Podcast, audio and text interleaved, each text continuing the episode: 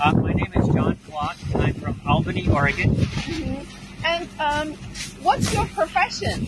Uh, I work for the, I'm a botanist uh, for the U.S. government. Oh, but so you take time on your own and pay yourself for this trip to be here. Yes, Why do you want to do that?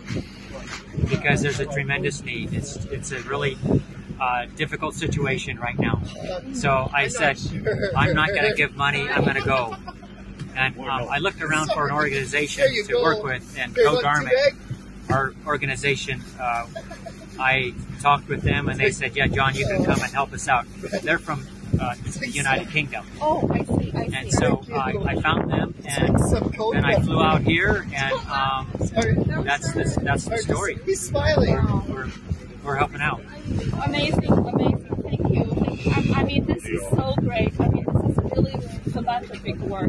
We're also volunteers. I mean, we, we signed up with the Rule of Law Foundation, headquartered in New York. Very And uh, good. so uh, they, they also have a mission to provide uh, humanity support for people of all nationalities. And, uh, and they're actually started by the Chinese people wanting to free the 1.4 billion Chinese people from communism because that, that's another humanity disaster when people are still living under communism. Yeah. So this is why we're, wear we're wearing this jacket.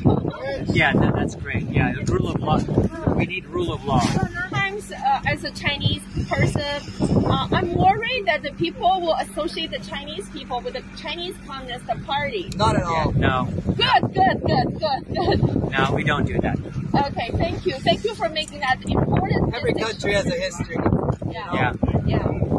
Yeah. So just like the Putin doesn't represent the Russian Exactly. people, that's right.